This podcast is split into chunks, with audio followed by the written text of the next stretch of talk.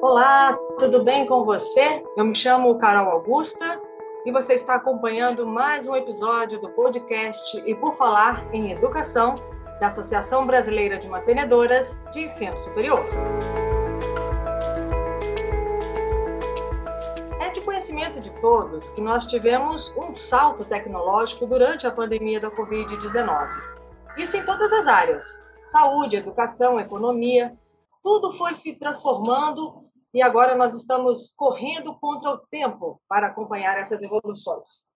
E é claro que isso se reflete fortemente também no mercado de trabalho. Uma pesquisa realizada pelo LinkedIn listou as profissões que estão em alta para 2022 e as tendências do futuro do trabalho estão centradas nas áreas de tecnologia. Assim, surge então a importância de debatermos o papel da educação superior neste novo contexto. Por isso, nós temos aqui conosco dois convidados especiais. Nós estamos com a Débora Guerra, vice-presidente da BMS, e também Daniel Pedrino, presidente na Descomplica. Sejam os dois muito bem-vindos. Tudo bem, Débora? Olá, Carol, Daniel, é um prazer estar aqui mais uma vez num podcast tão instigante e atual, né? Então, é um prazer estar aqui, vamos falar bastante e espero contribuir aqui com algumas ideias e alguns pensamentos. Show de bola, Débora. Daniel, tudo bem? Oi, gente, tudo bem? É muito bom estar com vocês aqui, que estão ouvindo a gente na academia, no trabalho, no carro. Esse bate-papo é muito bom. E estar com vocês aqui da BMS é uma honra e um privilégio estar aqui é, é, fazendo dupla com a principal liderança feminina da educação, que é a Débora. Muito bem citado, viu, Daniel? Realmente a Débora se destaca aí nessa liderança.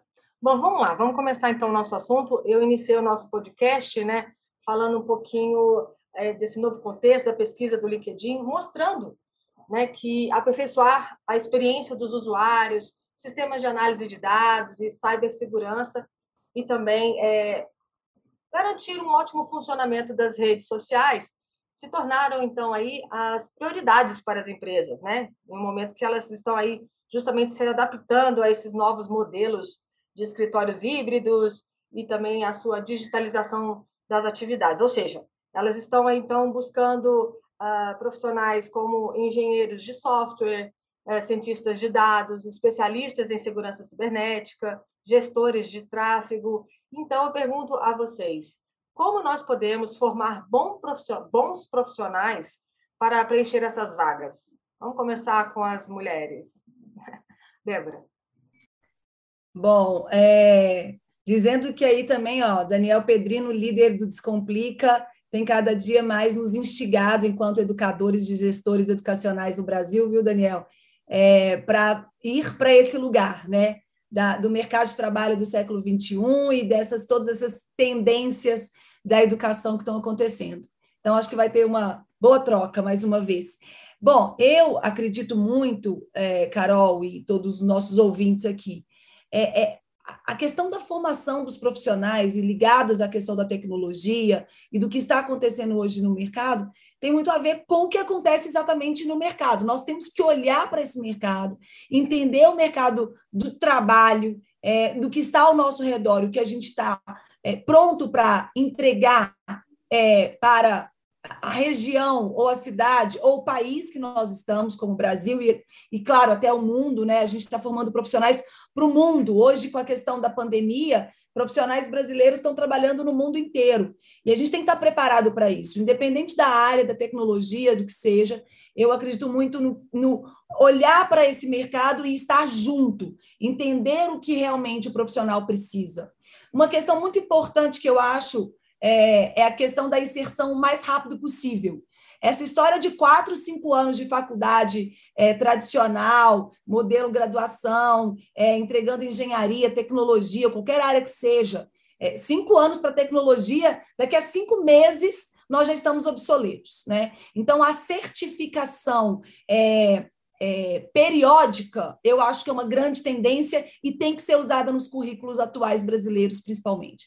É, então, assim, eu estou formando profissional que a cada X tempos três, quatro, cinco meses, o quanto a, a, a escola entende, a instituição entende, ela tem que dar uma certificação para aquele aquela, aquela pessoa que ela já pode se inserir no mercado de trabalho. E ela pode ser certificada em várias áreas e ela pode estar buscando ali, é, nesse mercado, a, sua loca, a sua colocação profissional. E aí, claro, se eu sou mais da tecnologia, o que, que é que o Google, ou que a Oracle, ou que o, a, a IBM está buscando? Enfim, qualquer área, é, face, Instagram, Facebook, enfim, o Meta está é, tá buscando que profissional é esse. Ou pode até ser uma empresa de tecnologia da sua cidade. Né? Então, programador, desenvolvedor, designer, tem tanta área de tecnologia que está que está super em alta hoje, que a gente sabe que está precisando e que há necessidade desse profissional. Então, na minha cabeça é estar inserido dentro do mercado juntamente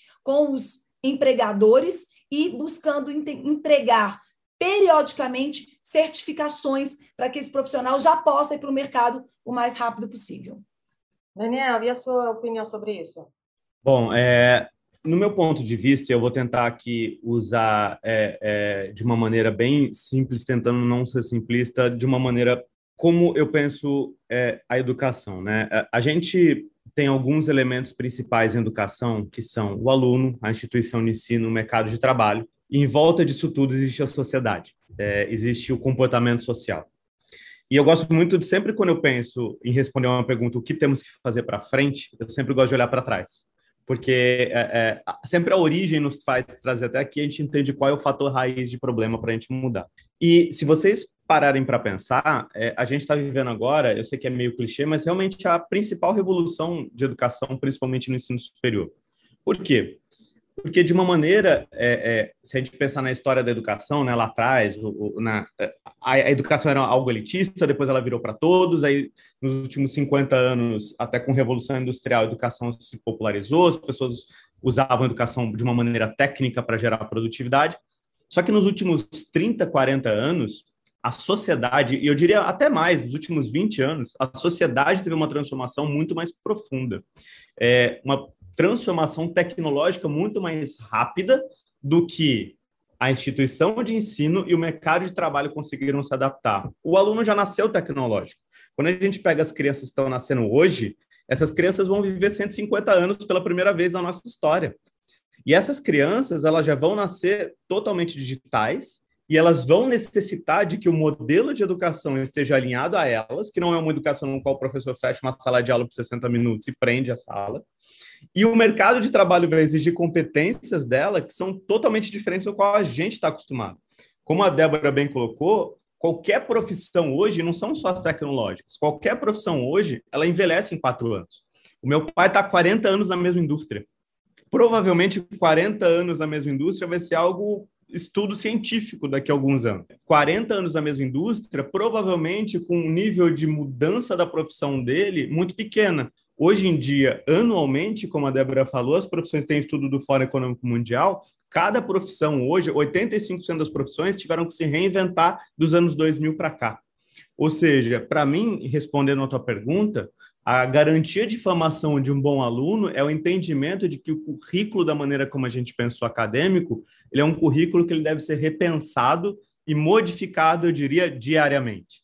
É, e quem vai dizer para a gente o que é necessário são as indústrias da nova economia. Essas indústrias já estão precisando de profissionais que hoje em dia a grande maioria das instituições de ensino não está conseguindo formar. Eu estava conversando com um grande executivo de uma indústria dessas super tecnológicas, ele falou assim, Daniel, estou tentando contratar uma pessoa de marketing, eu entrevisto um estagiário, ele vem falar de 4P de marketing. A hora que eu falo para ele de growth hack, de conversion rate, a pessoa não sabe o que é, porque não existe essa disciplina na faculdade. Então, nós aqui somos os responsáveis por essa adaptação, é o grande elo da transformação social e do que o mercado de trabalho precisa, é o que a gente, como nós aqui como mantenedores, precisamos adaptar dentro da instituição de ensino. Muito interessante sua colocação, Daniel. Para quem acompanha o nosso podcast, sabe que eu tenho duas filhinhas, uma de quatro anos e uma de dois. E a minha filha de dois sabe mexer melhor do que eu nos aplicativos, baixar, assistir. E realmente é uma geração completamente diferente da nossa. Isso que você falou, na época que eu fiz o meu curso de graduação em jornalismo hoje é completamente diferente. A área de comunicação também evoluiu muito nesse aspecto, né? não só na parte de tecnologia, mas de conteúdo, de geração de conteúdo, como transmitir informação. E é interessante a gente ver essa evolução, né? Mas isso que você falou é interessante porque na formação acadêmica a gente vê que está fugindo muito do que o mercado está exigindo, né? E isso acaba é, tendo reflexos no desemprego. A gente está vendo aí que o país hoje tem mais de 11% da população desempregada. Então, assim, há uma falha. Débora, na sua opinião, é, essa responsabilidade de, de acompanhar o que está acontecendo no mundo, na economia, é responsabilidade das empresas ou, de fato, das instituições de ensino? Eu acho que é, é um mix de coisas, né? Eu acredito muito que, como o Daniel colocou muito bem, é, nós somos educadores, somos responsáveis pela formação das pessoas, para elas poderem buscar as suas formas de, é, de se relacionar com o mercado, com o mundo e colocar a sua, é, a sua produtividade em prol da sociedade. Então, essa, esse é fato. Agora, eu acredito muito é, que as pessoas hoje essa questão do imediatismo né, é, uma, é, é, é uma coisa que está cada dia mais. Então, é isso. Então, a, o jovem digital, o imediato tem que ser muito rápido, tudo tem que ser muito acelerado. Ao, em contraponto, existe a situação do que eu quero realmente para mim. Então, o jovem de hoje tem cada vez mais pensado em o que, que ele quer para ele de verdade, né? Qual que é o tempo que ele quer se dispor ao trabalho, ao lazer, ao que ele realmente gosta de fazer e qual a importância disso. Então, eu acredito muito que essa questão do desemprego, com o emprego, com a formação, tem a ver com é, atitude das pessoas, né? Que depois a gente vai falar um pouquinho que o Daniel falou dessa questão do Fórum Econômico Mundial, aí das habilidades sociocomportamentais, os soft skills, e essa questão da atitude das pessoas, da busca do que ela realmente deseja produzir, fazer, e o que ela quer entregar para o mundo, né? Então, qual que é o seu propósito? É uma coisa muito importante que nós, educadores, nós, gestores, temos que pensar. Né? Não é um currículo, não é uma sala de aula, não é um laboratório, ponto. Não. É muito mais que isso. Cada vez mais sai dessa questão da revolução industrial, da série, para uma coisa personalizada. Então, o desemprego com a formação, na minha cabeça, tem a ver assim: o que de fato as pessoas querem fazer? Personalizar a atitude, a formação, o trabalho aliado ao propósito da pessoa, que ela vai fazer aquela escolha, e eu já coloco uma questão importante que não adianta mais querer dizer que não tem emprego, porque o emprego, o desemprego, qual a porcentagem do desemprego, que o problema do mundo é. Gente, nós temos que pensar é, que as pessoas têm que ser empreendedoras delas mesmas. Não existe trabalho, não existe emprego, existe trabalho. É diferente. Empregabilidade não tem nada a ver com trabalhabilidade, né? Então, eu vou buscar o, minha, o meu trabalho, a minha produção, para entregar alguma coisa para o mundo onde eu vou resolver um problema, né? que é o empreendedorismo. Então, é isso que eu acredito de verdade, e aí sim nós somos responsáveis para cada vez mais colocar isso forte na cabeça, no trabalho, enfim, na, na vida dos jovens, da, é, é, dos estudantes. E eu aí, só for para finalizar, isso não dá para começar no ensino superior, né? Isso tem que começar na educação básica. Aí é uma outra questão aí que a gente precisa desenvolver com, inclusive, com o governo, obviamente. Mas eu acho que é isso. Atitude, propósito e o empreendedorismo dele com ele mesmo nessa busca da solução de problemas do mundo. Você concorda com a Débora, Daniel? Concordo plenamente e acrescentaria também que talvez um grande ponto que a gente possa trabalhar para conseguir colaborar mais no desenvolvimento de emprego, né? Acho que é, é, o emprego ele tem vários fatores econômicos, ele tem um fator social, ele tem um fator de oportunidade, mas eu, eu coloco muito, e aqui na, na faculdade Descomplica a gente pensa muito sobre isso, que o nosso papel, no final das contas, é um papel meio, né? Aqui a gente não está realmente focado em diplomar o aluno e entregar o aluno para o mercado de trabalho. E quando eu coloco que o nosso papel é o meio, o nosso principal papel é a geração de renda para o aluno. Eu diria que hoje a gente está mais para. O nosso propósito é mais esse do que o de formar. O formar é o meio, é, é, através do conhecimento que eu vou capacitar um aluno, mas o meu objetivo final é gerar renda. Isso parece meio bobo e até óbvio, e talvez agora a turma acadêmica vá até brigar comigo, mas calma, é relativizem o que eu vou falar.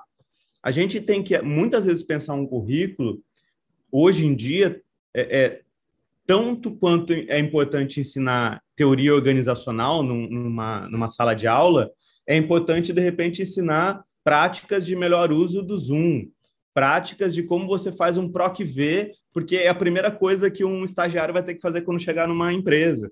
E a gente ficou muito desconectado disso. A gente deixou essa responsabilidade de ensinar a trabalhar para a empresa e a instituição de ensino ensinar a teoria das profissões.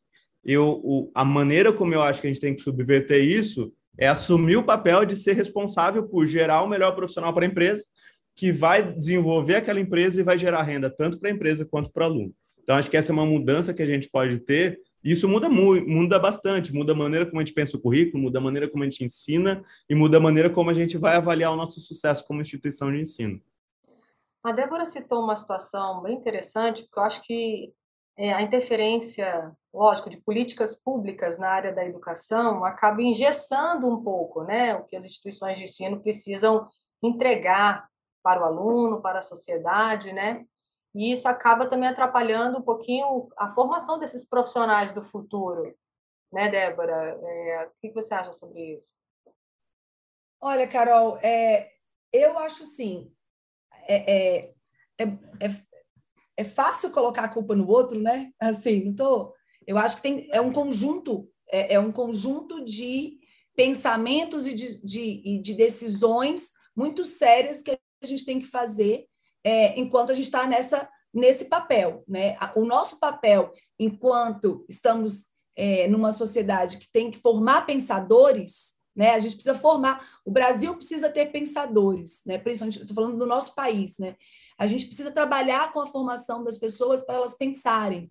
E o que o Daniel colocou aí muito bem, brilhantemente, dessa questão da geração de renda, que as pessoas também é, precisam comer, precisam viver, precisam ter dignidade de vida, né? Que também é outra questão importante. Então, eu acho que assim, essa questão da, da formação ela tem que ser discutida, ela, ela tem que ser trabalhada é, enquanto política pública. E aí que está o papel de uma instituição de ensino é, nesse, nesse alinhamento entre governo municipal, estadual, e aí eu vou muito nesse núcleo com os problemas reais daquela sociedade, daquela comunidade que a, que a gente está inserido, né? E aí, ok, a tecnologia está aí de novo, Descomplica é muito desse lugar de formar gente no Brasil e no mundo inteiro, por causa da tecnologia, tecnologia meio, e que leva, sim, conhecimento de qualidade para as pessoas que estão buscando.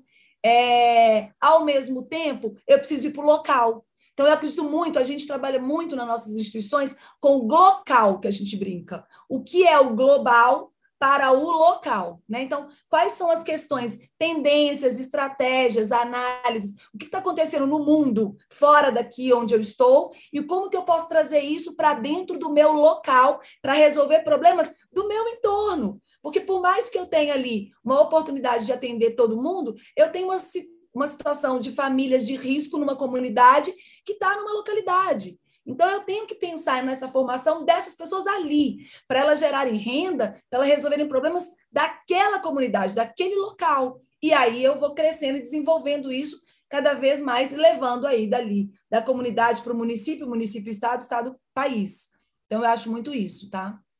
Interessante, Débora, né? Que a gente sai dessa perspectiva, né, de achar que o, o profissional do futuro tem que pensar em grandes empresas, globalmente falando, uh, buscar até de outros países, mas isso é interessante, essa, essa também esse papel da responsabilidade social da instituição né, de ensino na formação desses acadêmicos. Né? Daniel, é, apesar do Descomplica vir nessa, nessa vibe tecnológica, também há essa tendência, esse direcionamento para esses problemas sociais, como a Débora acabou de dizer?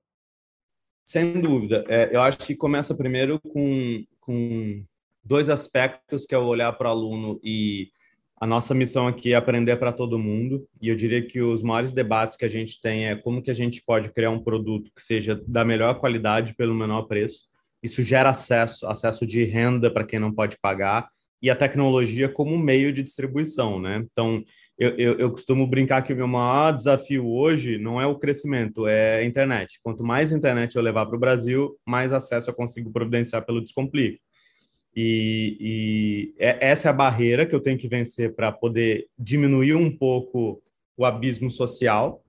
Em termos de política pública, eu, eu sou um otimista por natureza, tá? Sempre fui. Então, talvez é, um dia eu sou um pouco. Vai, posso ficar desiludido, mas eu acredito que se a gente pegar a abertura do mercado de ensino superior, ele é muito recente, né? Se a gente fala que em educação superior os ciclos são de cinco em cinco anos, é, e eu acho que a, o mercado de educação superior começou a se abrir lá para fim dos anos 90. É um ciclo muito pequeno, né? A gente está falando de 20 e pouquinhos anos. É, eu, eu acredito que, naturalmente, o, o governo é, ele teve que criar políticas mais restritivas e para tentar não permitir coisas erradas. E acho que a tendência é inevitável. O fator social, como eu disse anteriormente, ele vai exigir com que as políticas públicas sejam mais alinhadas ao que essa nova sociedade que está crescendo vai precisar, né? É, então eu acredito, só que obviamente a gente é muito mais ansioso e a gente tem muito mais vontade de fazer mais rápido do que a, a política pública, mas é, vamos lembrar que os nossos governantes foram eleitos por nós é, e nós defendemos, devemos, e está aqui a BMS para não, não deixar mentir, como o grande motor de reunir ideias, pautas e buscar por, por transformações sociais e políticas. Excelente, Daniel. E num dos momentos que nós estamos aqui conversando no podcast, a gente conversou aí sobre as habilidades socioemocionais, né? A gente está falando muito da tecnologia como um meio, mas quem vai conduzir essa máquina, essa tecnologia, são o quê? São as pessoas, né? A gente não pode ignorá-las. E cada um tem suas habilidades, né? A gente percebe hoje que muitos jovens andam ansiosos, ociosos às vezes e buscam uh, games ou outras alternativas para criar. E aí? E aí onde deve entrar as instituições de ensino superior. Débora, eu queria que você falasse um pouquinho aí dessa questão dessas habilidades, como é que as instituições estão formando esses jovens, então, uh, com essas capacidades.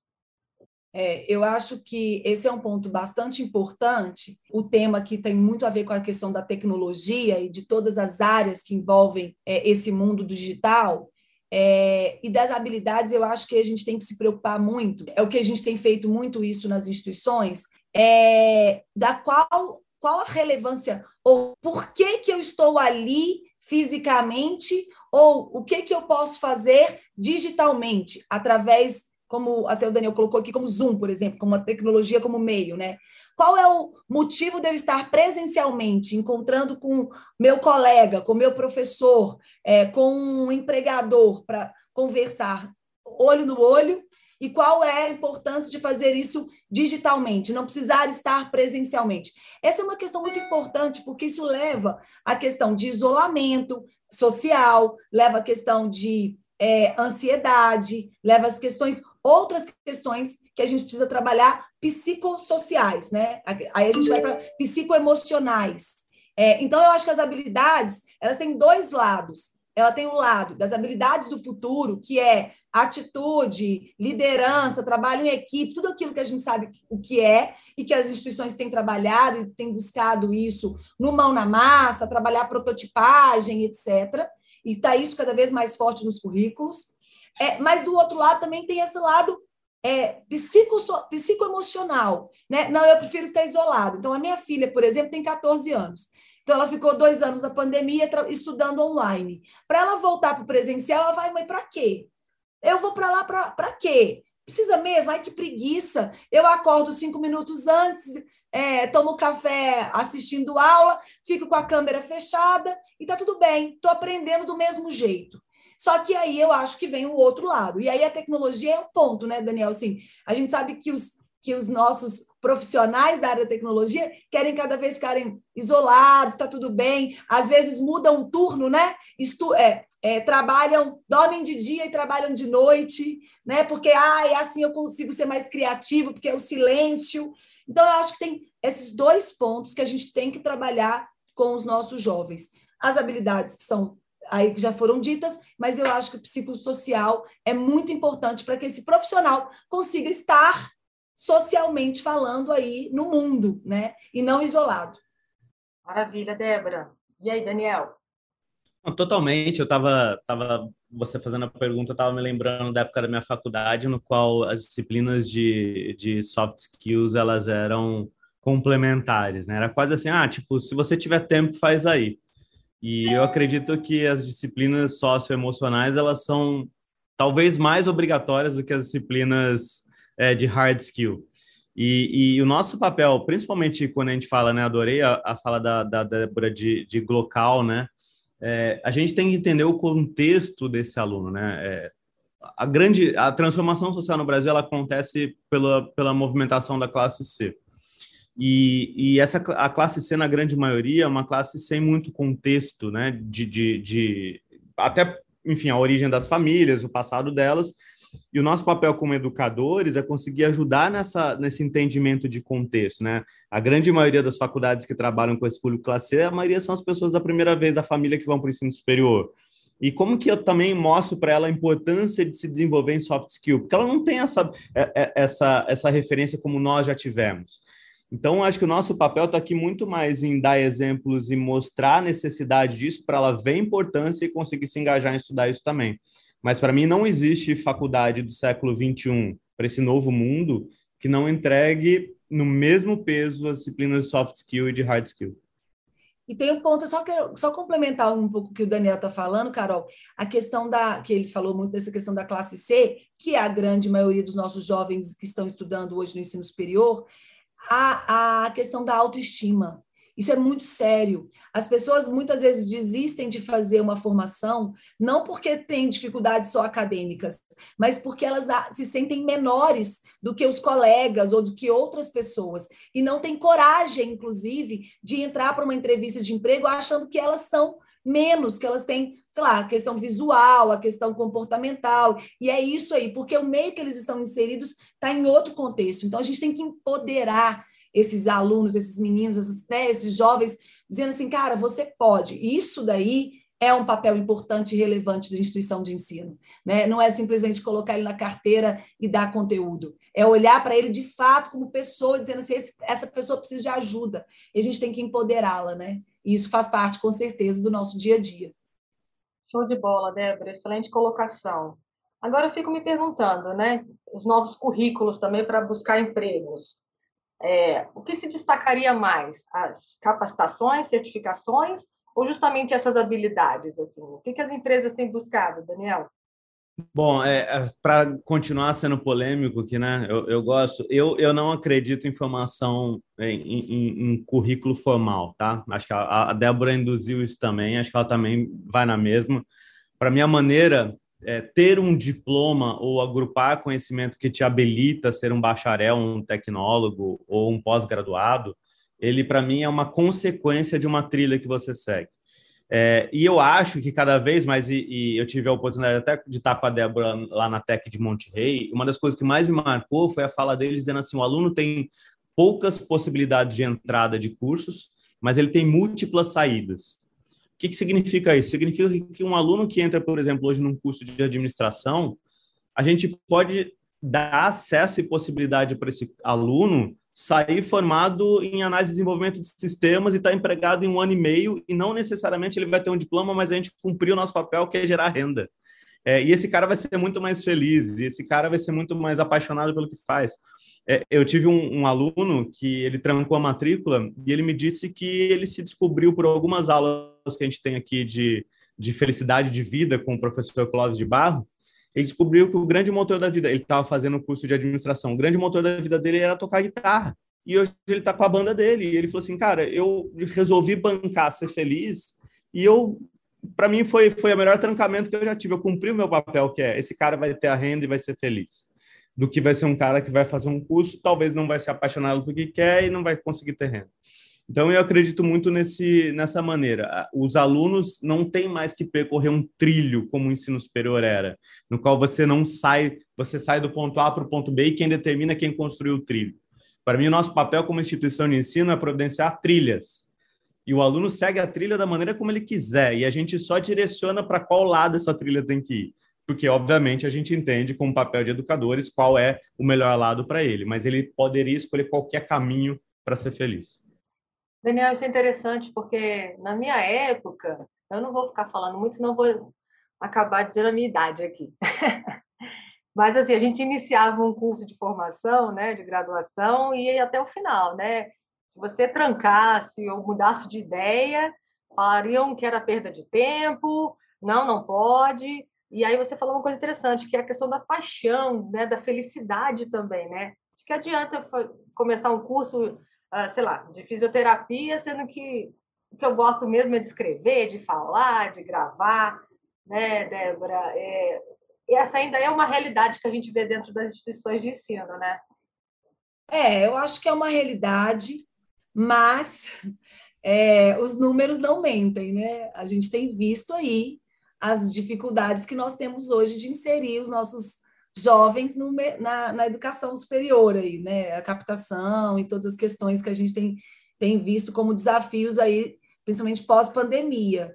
Então, é, não tem mais como uh, não olhar para isso e não mudar, né? É, é, a gente tem uma tendência, enquanto educação, de demorar um pouquinho mais, de ser mais é, tradicional. É, ah, mas sempre foi assim, foi daquele jeito. Só que é, se a gente quiser estar no mercado, a gente precisa mudar. Né? E se todos as pessoas mudam todos os dias, o tempo inteiro, por que, que a educação, por que, que uma escola, uma instituição de ensino não vai mudar? né? E, e da, da, sua questão que você colocou aí, que eu acho que é importante, Carol, é assim, essa coisa tipo assim, ah, é soft skills ou é, ou é conteúdo, né? É hard skill. É tudo junto e misturado, não dá para mais ser só uma coisa ou só outra, né? E uma coisa muito importante, quando você vai conversar com donos de empresas, com gestores de RH, a grande questão de demissões não é pela questão técnica, é muito pela questão comportamental. Né? Quando a gente tem um jovem entrando é, numa escola, no ensino superior, e quando ele vai começar a questionar por que, que o currículo tá daquele jeito ali e tem uma tem uma disciplina de soft skills ou uma trilha ligada a comportamento, ele muitas vezes questiona porque ele não sabe, ele não entende, né? Só que na hora que ele vai para é, uma discussão em grupo, ele não dá conta de, de se colocar se posicionar, ter um raciocínio, ter, um, ter análise e síntese, né? questões aí da gramática, da, da, da, compreensão aí, vamos dizer assim, da língua portuguesa. Mas, enfim, o que eu quero dizer com isso? É tudo junto e misturado. Não dá para ser uma coisa separada da outra e não dá mais para não é, é, encarar a realidade. Encarar a realidade, né? E aí passa por uma coisa que, o, que o Daniel colocou aí, que a gente teve, então, em Monterrey, há um mês atrás, é, e, e a questão da formação dos professores. Né? A questão dos professores entenderem que esse é o mundo.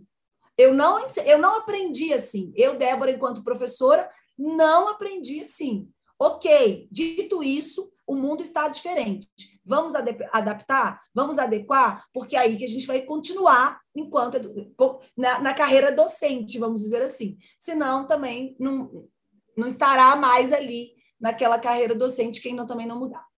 Muito bem colocado, Débora. Realmente, essa formação do corpo docente também é importante estar direcionada aí para essa nova tendência do mundo, né? Nessa nova geração, no século XXI.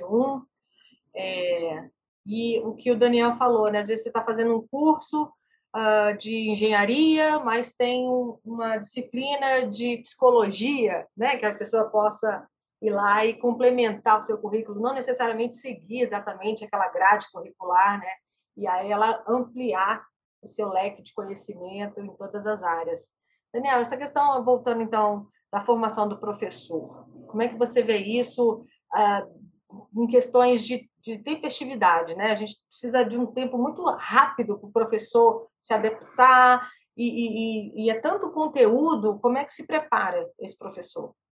Bom, é, é, esse é o nosso, eu diria que é o, o meu maior desafio hoje. É, eu tenho como premissa um dia da minha semana regularmente é só para buscar professores treinar professores e estar tá com professores, principalmente porque o nosso negócio ele é digital. Então, eu diria que o que a gente hoje busca e faz com os professores, nada substitui um bom professor, né? Um ótimo professor, ele dá aula na praça, embaixo da água ou em cima da árvore. É, o bom professor, ele é o mais importante do que qualquer tecnologia, do que qualquer conteúdo. E a gente tem que preparar esse bom professor para essa nova realidade de ensino. Você falou, todo mundo aqui fala dos filhos, né? Hoje, 70% dos nossos alunos, a gente está falando de mais de 400 mil alunos, estudam pelo celular.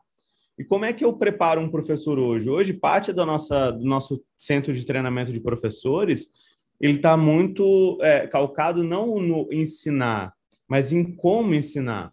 E, e, e, é, a gente tem técnicas de, de, de, apresentação em câmera, como ele deve usar a voz no microfone, por que, que ele tem que aparecer mais perto do vídeo ou longe do vídeo, técnica de luz, técnica de. A gente traz muito o entretenimento como base do ensino para o professor e muito técnica de cinema para o professor atuar no ecossistema digital. Quando você está numa sala de aula e fecha a porta, você tem um domínio sobre aquela sala e você sabe exatamente o que está acontecendo digitalmente você não está falando, você não sabe o que está acontecendo do outro lado. Então você tem que capacitar e preparar o professor para conseguir prender essa audiência. Um exemplo claro é nenhuma aula nossa tem mais cinco minutos. É, a tua filha, as tuas filhas provavelmente elas ficam assistindo vídeos curtos no YouTube e ela vai crescer esperando que a maneira dela que ela vai aprender vai ser exatamente igual. É, então a gente tem que adaptar um pouco a linguagem ao meio no qual a gente está vivendo. Daniel, você falou isso é interessante. A minha filha de quatro anos, ela não consegue ficar mais de uma hora assim, a não sei que seja um filme muito legal para ela ficar. Mas hoje em dia com o TikTok, ó, o dedinho ali, ó, trocando de imagem numa velocidade incrível, né? Mas essa questão do professor realmente é uma nova tendência. É, na verdade, a gente está falando até de mentoria, né? É, é uma nova forma de, de educar, né, Débora? A gente o papo está muito legal. Eu queria só, então, fazer essa última pergunta, Débora, depois a gente, como a gente sempre faz aqui no podcast, pede indicações de livros, artigos, vídeos, é, essa questão da mentoria. Gostaria só que você finalizasse, então, por favor. Olha, eu acredito muito é, na questão do exemplo, né? A mentoria, ela vem em cima de uma aprendizagem, de uma prática do professor, né, ou profissional que está ali mentorando uma ideia, um projeto, aquela pessoa que está ali com, aquela, né, com, com aquele ponto ali, e, e, e, daquela experiência que a pessoa tem, ela mentora, ela indica, que isso é uma coisa importante, né? Mentorar não é ensinar, não é entregar a, a, a receita do bolo, até porque as, os problemas, projetos, ideias não são não são não estão prontos, né? Então eu tenho que ouvir, eu tenho que ter uma habilidade de ouvir, de entender aquelas colocações. Esse mentor tem que ter prática, tem que ter vivência, experiência, para que ele possa dar sugestões, indicações ou levantar inclusive perguntas, né? Porque o empreendedorismo tem muito isso. Vou, é, eu, tenho uma, eu tenho uma dúvida, eu faço uma pergunta, o mentor deve fazer uma outra pergunta para a pessoa para instigá-la a ela pensar, a ela raciocinar e, e, ela descobrir ali os seus pontos. Então, para mim, a questão da mentoria é isso, né? Porque é diferente daquela, daquele, o professor que simplesmente, ou a pessoa, né, que está ali colocando um monte de teoria, é, falando sem conexão com as coisas, né? Então, não tem conexão. Eu vou dar uma teoria sobre qualquer coisa né, que seja falada ali de tecnologia, tecnologia engenharia, saúde, enfim, é, colocando o que está escrito no livro, o que está na internet, às vezes muito mais, de uma maneira muito mais simples e didática do que a própria pessoa. Saindo disso, parando aí, indo para um outro lugar, instigar, perguntar, é, colocar pontos para que a pessoa pense e descubra ela sozinha as suas as suas questões que estão é, de aprendizagem, né? Isso sim é aprendizagem ativa de verdade. Então esse é o ponto para mim e que é importantíssimo ser trabalhado cada vez mais. As é, as empresas ou os problemas que estão aí não estão solucionados. Eles têm que ser colocados, têm que ser discutidos. A pessoa tem que pensar para ela é, col colaborar é, na solução daquilo que está sendo colocado.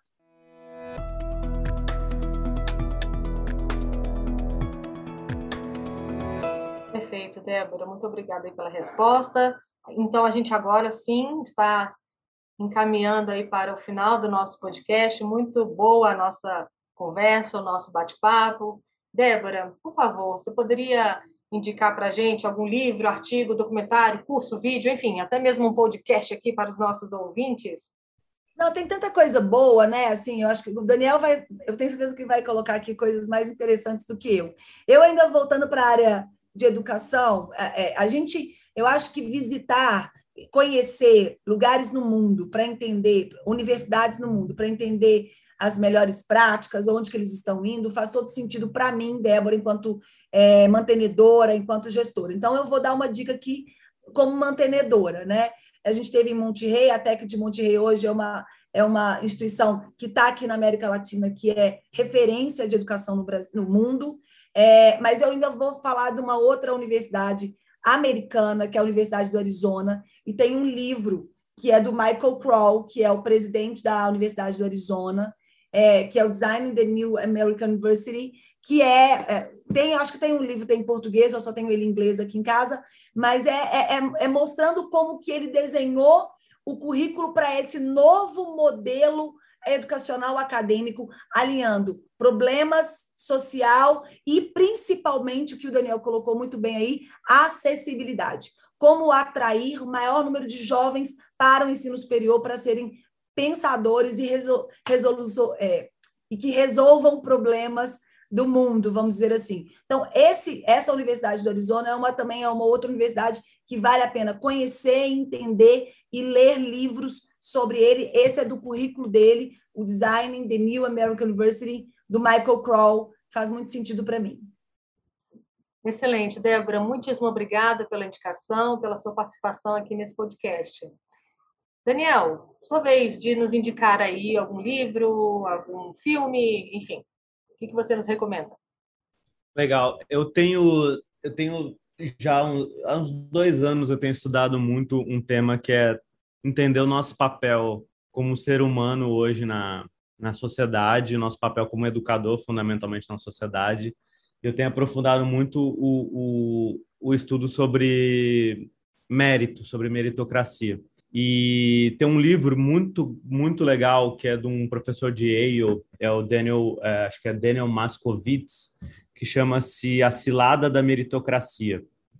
É, esse livro ajuda muito a gente a entender que a gente foi enganado sobre o conceito de meritocracia, achando que todo mundo que vai batalha e consegue vencer, né? A meritocracia ela só pode existir quando todo mundo parte do mesmo ponto zero. E quando a gente tem uma sociedade tão desigual, a gente ilude todo mundo achando que a meritocracia é possível. Então, o nosso papel aqui está muito mais em conseguir fazer quem está abaixo do ponto zero conseguir chegar no ponto zero, e aí sim tentar buscar algo por esforço e mérito. Então, eu recomendo muito a leitura desse livro. Acho que ele é um, é um grande, é um livro que tem me impactado muito é, é, positivamente. Muitíssimo obrigada, Daniel, pela indicação e também pela sua participação Aqui... O Daniel também tem, Carol, o Daniel também tem podcast, hein? Tem um que você ah, faz. Ah, eu tenho um podcast, mas é, é um flow, é para dar risada, é um podcast. É, vale também, qual podcast. É? chama Workflow Podcast. A gente sempre lança lá, tá no meu LinkedIn, é só, só entrar lá, vocês vão dar risada. É divertido. É, é, mas é muito bom, muito bom, vale a pena. Às vezes também preciso rir, né, Daniel? Totalmente. É o que vale na vida. Não é? Então é isso, pessoal. Muito obrigada para você que está nos acompanhando nesse podcast. Nós lembramos que todas essas indicações ficam aqui disponíveis na descrição aqui do podcast. E se você quiser participar conosco, tem alguma sugestão de pauta, quer fazer algum comentário, é só mandar um e-mail para a gente através do e por falar em educação@bms.org.br. Até o próximo podcast. Um grande abraço.